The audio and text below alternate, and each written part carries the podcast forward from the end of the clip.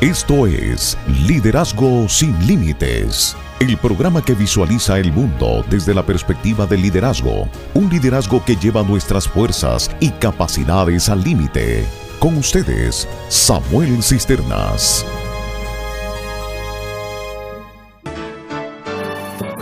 Un gran privilegio estar hoy día junto a todos ustedes, compartiendo en, su templo, en su, iglesia.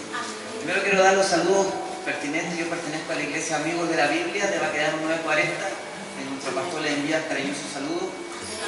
Eh, también reciban un cordial saludo del de, eh, presidente de la Universidad para Líderes, que tuvimos una conferencia el día sábado desde la ciudad de Chicago, de Estados Unidos, el le envío, le envío un cariñoso saludo. Eh, mis hermanos, este mes es un mes importantísimo para nosotros. ¿Por qué? Porque este mes nosotros conmemoramos el mes de la Reforma Protestante. Y es lo que voy a, voy a hablar en estos par de minutos que voy a ocupar. Voy a hablar acerca de la Reforma Protestante y especialmente del día 31 de octubre que fue ayer. El día 31 de octubre es importante por dos razones primordiales. Una es porque es el día donde se realizó la reforma protestante, de donde nosotros pudimos conocer la verdad del Evangelio. Y la segunda es porque es mi cumpleaños. porque yo nací el día 31 de octubre y el día de la reforma. Le voy a invitar a que abra su Biblia en el libro de Abacú, el profeta Abacú. Eso está en el Antiguo Testamento. Profeta Abacú. Daniela, ¿puedes proponer el por favor?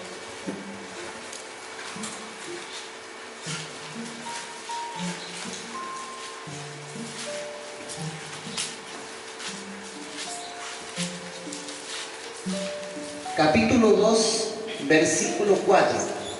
Habacuc, capítulo 2, versículo 4.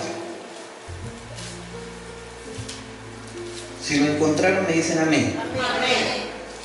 Y dice la palabra del Señor, he aquí que aquel cuya alma no es recta se enorgullece, mas el justo por su fe vivirá. Eso lo escribió el profeta Abacú. Luego, 750 años más adelante, un señor llamado Pablo de Tarso escribió y quiero que vayamos a la segunda, al segundo, la segunda cita que está en Romanos 1.17. Eso está en el Nuevo Testamento, Romanos 1.17. Estos van a ser nuestros textos claves de lo que vamos a hablar durante estos minutos que vamos a compartir la palabra. Libro de Romanos 1.17. Romanos 1.17.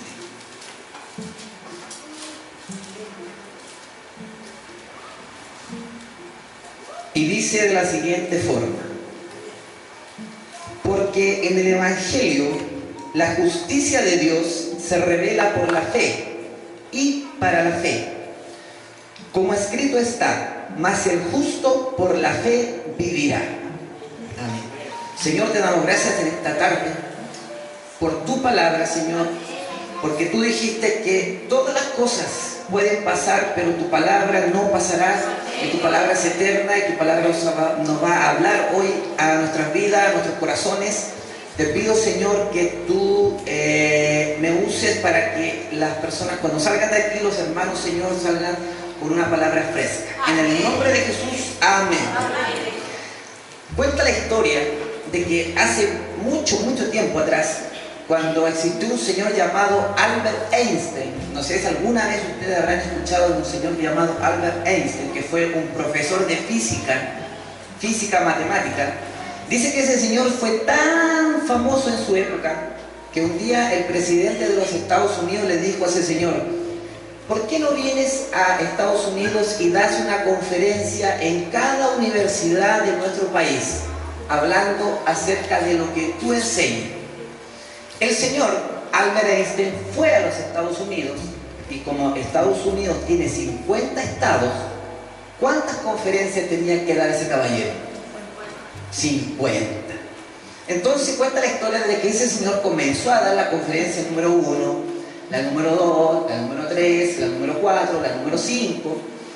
Y ya por ahí, por la conferencia número 40, el hombre estaba cansado, porque estaba repitiendo la misma conferencia en todas las universidades. Entonces cuando le quedaba una conferencia y llevaba la conferencia número 49, el chofer de, Albert Einstein le dijo, eh, señor Einstein, ¿y por qué no doy yo la conferencia? Porque sabe que escuchándolo ya 49 veces, yo ya me sé de memoria lo que usted dice.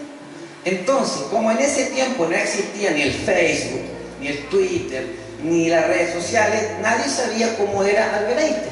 Entonces, dice que prepararon la conferencia y llegaron a la universidad de Harvard y el chofer se hizo pasar por Albert Einstein. Todos lo aplaudieron, el tipo se pasó, adelante, dio su conferencia sobre física matemática, toda la gente hacía asombrada, no nadada.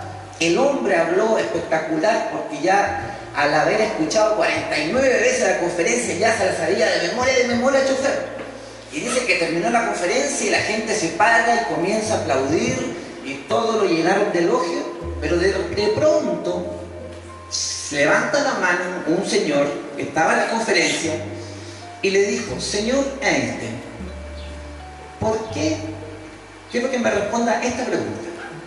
¿Por qué, si el universo es eterno, ¿Por qué entonces nosotros estamos sujetos a la ley de la entropía, la primera, segunda y tercera ley de la termodinámica? Y el chofer quedó así mirando, y como él no era Albert Einstein, no sabía la respuesta. Entonces él lo quedó mirando y le dijo, es que sabe qué, esa pregunta es tan, pero tan fácil que hasta mi chofer se la puede contestar. Y llamó a Albert Einstein, que era el chofer, que se estaba haciendo pasar por el chofer, y él pasó y contestó. ¿Qué quiero decir con esto? Que hoy día lo que yo estoy haciendo, la estoy haciendo de chofer. Porque Dios es el que va a hablar en esta tarde. No voy a hacer yo. Mis hermanos, eh, los dos pasajes que nosotros acabamos de leer tienen un valor para nosotros los cristianos evangélicos fundamental. ¿Por qué? Porque ese pasaje es el pasaje que Martín Lutero leyó en el año 1500 cuando eh, comenzó la iglesia cristiana a través del tiempo, desde el año 1, desde que hizo su aparición Jesús en el, escenario mundial, dice que comenzó la iglesia cristiana a propagarse, pero como todas las cosas, la iglesia se fue diluyendo y la iglesia se fue distorsionando de una forma tal de que en el año del alrededor del 1500 los los curas y los monjes católicos comenzaron a decirle a la gente esto. Le decían, mire, su, su ser querido ya murió y está en el infierno. Pero si usted nos paga a nosotros 50 mil pesos, nosotros podemos orar a Dios para que Dios lo saque del purgatorio y lo lleve a un lugar de mejor descanso. Y la gente llegaba corriendo a los pies de los sacerdotes a darle plata, dinero, para que sus muertos puedan salir del lugar de tormento. Martín Lutero en ese tiempo, recordemos que Martín Lutero era un alemán que comenzó a estudiar en Alemania, en una ciudad llamada Gutenberg. Martín Lutero era un devoto, devoto del cristianismo, pero él comenzó a notar algunas cosas raras y dijo, ¿Por qué, si nosotros somos cristianos, por qué la Biblia en ese tiempo estaba escondida y no dejaban que nadie, absolutamente nadie, pueda leer la Biblia? Sino que solamente lo que se leía era una cosa llamada los doctrinas y convenios de la Iglesia Católica. Entonces, un día Martín Lutero sacó una Biblia o, se robó una Biblia del estante y comenzó a leer la Biblia y de pronto se encuentra con este pasaje que nosotros acabamos de leer, que está en qué libro? En Romanos. El apóstol Pablo estaba citando a Abacú, que lo escribió, escribió exactamente lo mismo ¿Cuántos años antes de que el apóstol Pablo escriba? 750 años. Mis hermanos, hoy día yo les voy a hablar acerca de el título de este mensaje. No sé si se ve bien ahí, pero el título de este mensaje se llama Las cinco solas de la reforma protestante. Y usted me puede decir, Samuel, ¿y qué cosa quiere decir eso de las cinco solas? Y quiero ser bien claro porque muchas veces uno va a la iglesia, se sienta y después cuando termina el culto uno le pregunta, ¿y qué aprendió hermano? Eh, no me acuerdo. Pero eso no va a pasar hoy día porque se lo voy a explicar con lujo y detalle. Ahí dice las cinco solas de la reforma protestante. Cuando Martín Lutero realizó la reforma protestante y todo lo que nosotros creemos está basado en cinco cosas o cinco pilares fundamentales que todo cristiano evangélico que se diga que, tiene la creencia del protestantismo debería conocer qué son las cinco solas. Porque obviamente cuando uno profesa algo, uno debe saber en qué cosa me metí. Y la única fuente de información, mis hermanos está en este librito llamado la Biblia, Biblión en griego, que significa libritos, que son las palabras de Dios inspiradas por el Espíritu Santo. ¿Cuántos creen que la Biblia es inspirada por el Espíritu Santo? Amén. Me recuerdo que cuando yo estaba en la universidad, yo, estudié, yo estudié en Temuco, en la Universidad Mayor, y me acuerdo que yo desde niño me llevaron a, a, la iglesia, desde niño escuché mensajes, desde niño me senté en una banca, canté, fui a la escuela dominical, pero nunca había entendido qué significaba la palabra de Dios. Un día, en Temuco, de pronto veo una, información que decía, están abiertas las inscripciones para el seminario teológico de Temuco. Y yo dije, voy a meterme a este rollo para estudiar teología y saber qué cosa quiere decir realmente la palabra de Dios. Y cuando me metí a estudiar teología, hermanos, a mí como que se me, se me abrió un velo que tenía aquí en la mente. Y un día estaba leyendo mi Biblia en la noche y pasé por un pasaje. Y ese pasaje tocó mi vida, cuento corto, yo desde, ese día puedo decir que soy cristiano. Porque antes de eso yo era un convencido, pero no era un convertido. Entonces yo pasé muchos años tratando de buscar la verdad en otras cosas, pero me di cuenta que la única cosa que, uno puede decir que esta es la verdad es la Biblia. Porque Jesús dijo, yo soy la verdad y la Biblia. Y lo que está escrito ahí es la palabra de Dios. O sea, esa es la verdad. Y para continuar, sigamos con, la diapositiva. Martín Lutero hace esto a manera de información, solamente un review Nació en Eisleben, en Alemania, el 10 de noviembre de 1483 y murió el 18 de febrero de 1546. Martín Lutero era alemán, era alemán. Martín Lutero fue el precursor de la reforma. Y cuando Martín Lutero se levantó para decir que lo que la iglesia católica estaba diciendo no era así, Alemania, el príncipe de Alemania, el príncipe, en ese tiempo recordemos hermanos que no era presidente, en el 1500, se le llamaba príncipe a la persona que gobernaba. El príncipe de Alemania, el príncipe de Inglaterra y el príncipe de Francia mandaron una nota al Vaticano protestando porque estaba mal lo que ellos enseñaban. Desde aquel momento a esa gente que protestó, ¿cómo se le llamó? Protestante.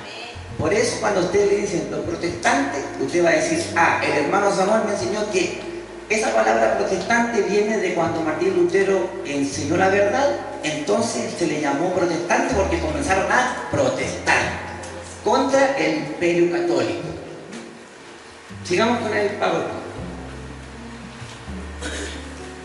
Introducción. Dice, las cinco solas es la denominación conjunta para las cinco frases en, en latín era, la lengua en la que se escribió la tesis de Martín Lutero, que surgieron durante la Reforma Protestante y resumen las creencias teológicas básicas de los reformadores o protestantes que entran en contraposición con la doctrina católica. Sigamos. Ese es Martín Lutero, se caso. Uno, sola escritura. Estos fueron los cinco principios que Lutero habló y dijo, sola escritura. ¿Qué quiere decir? Solo la escritura. La Biblia es el único estándar de fe y de práctica. Y dice, la doctrina que la Biblia, de que la Biblia es por sí sola la autoridad suprema, fue al principio formal de la Reforma. En 1521 el histórico interrogatorio de la dieta de Roma, hermanos, ese fue cuando Martín Lutero lo interrogó a la Iglesia Católica y le dijo, a ver, ¿qué cosa es lo que tú andas diciendo? Porque tú saltaste con unas cosas que dicen que lo que nosotros no decimos no es verdad. Entonces, en ese interrogatorio que habla, eso es lo que, estoy, eso es lo que está haciendo loción. Martín Lutero declaró que su conciencia estaba cautiva a la palabra de Dios diciendo, al menos que se convenza mediante testimonio de la escritura y claros argumentos de la razón. Porque no le creo ni al Papa, esas son palabras de Lutero, porque no le creo ni al Papa ni a los concilios, ya que está demostrado que a menudo han errado y se contradicen entre ellos. Estoy vencido por los textos de la Sagrada Escritura que he citado y mi conciencia está ligada a la palabra. Siguiente.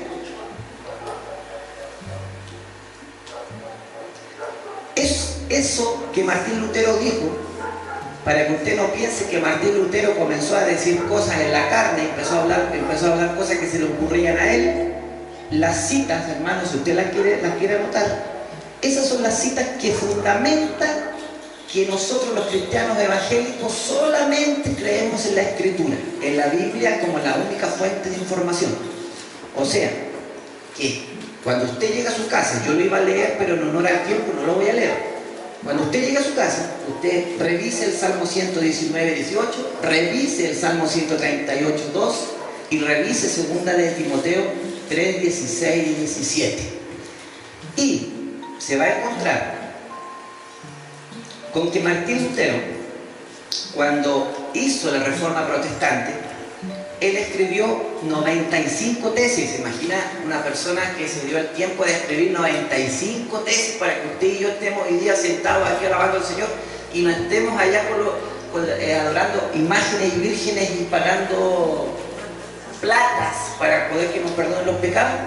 Este caballero lo hizo, el hermano Martín Lutero.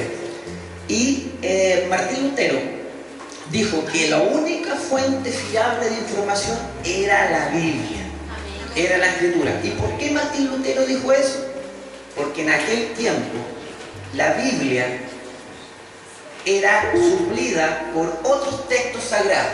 Es como, por ejemplo, mis estimados hermanos, como las sectas que existen hoy en día. Miren, aparece un mormón y le dice, nosotros también creemos en la Biblia, más el libro del mormón que le entregó Dios a José Smith. Así le dicen los mormones.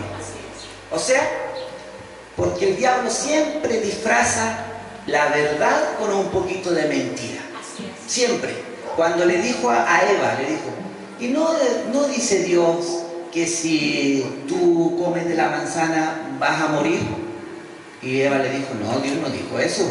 Dijo que no tenía que comer de la manzana porque el día que yo coma de la manzana, entonces voy a saber lo que es el bien y el mal.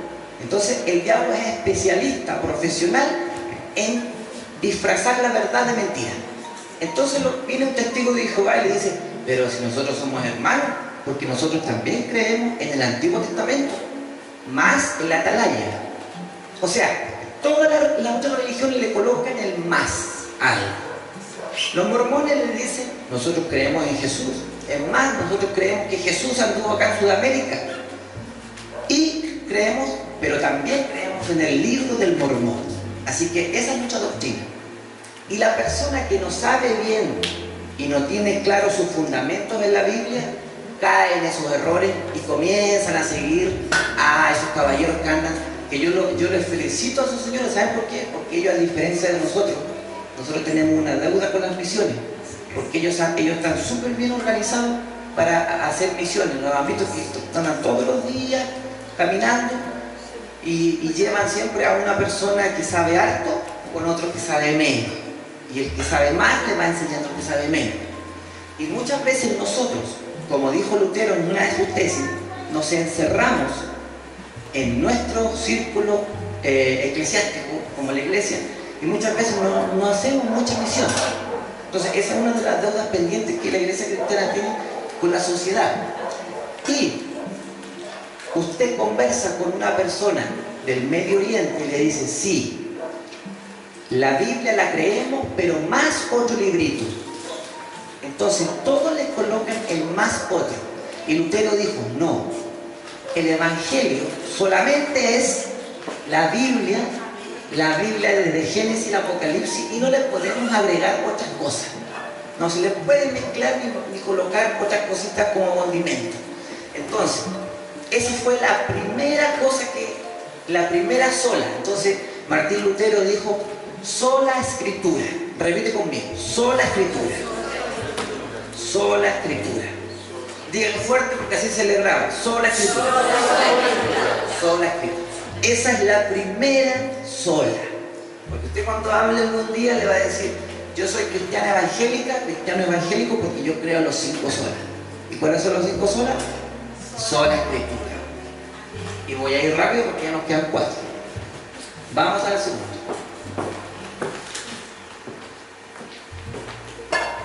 Sola fide. Esta, lo que estoy hablando está en latín, porque en ese tiempo se ocupaba el idioma latín. Pero ¿qué quiere decir sola fide? Sola fide quiere decir solo por fe.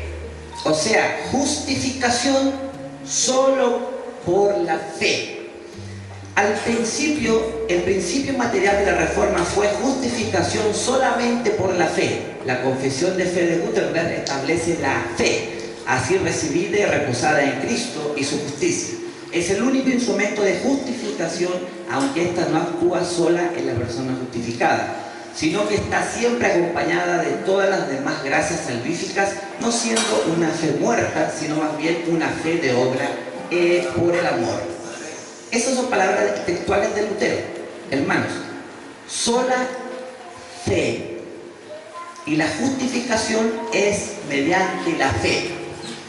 Samuel, ¿cómo es ese rollo de que la justificación solamente es mediante la fe? Resulta, hermanos, que nuestro hermano católico dice lo siguiente, dice, sí, la justificación, yo soy justo ser justo, tengo que hacer algo. Porque no puede ser tan fácil de decir, yo acepto a Jesús en mi corazón, el Señor viene a mi vida y ya soy justo. No puede ser tan fácil. ¿Por qué? Porque el ser humano, nosotros tenemos un chip por dentro que siempre nosotros queremos ganarlo, ganarnos las cosas. Entonces, dijeron los católicos, no puede ser tan fácil. Entonces le vamos a poner un poquito de tormento a la cosa. Entonces inventaron las peregrinaciones, inventaron las mandas. ¿Han escuchado las mandas? Inventaron que hay que flagelar el cuerpo, o sea, comenzar a azotarse y hacerse heridas, igual como Jesús sufrió, para que así nosotros podamos ser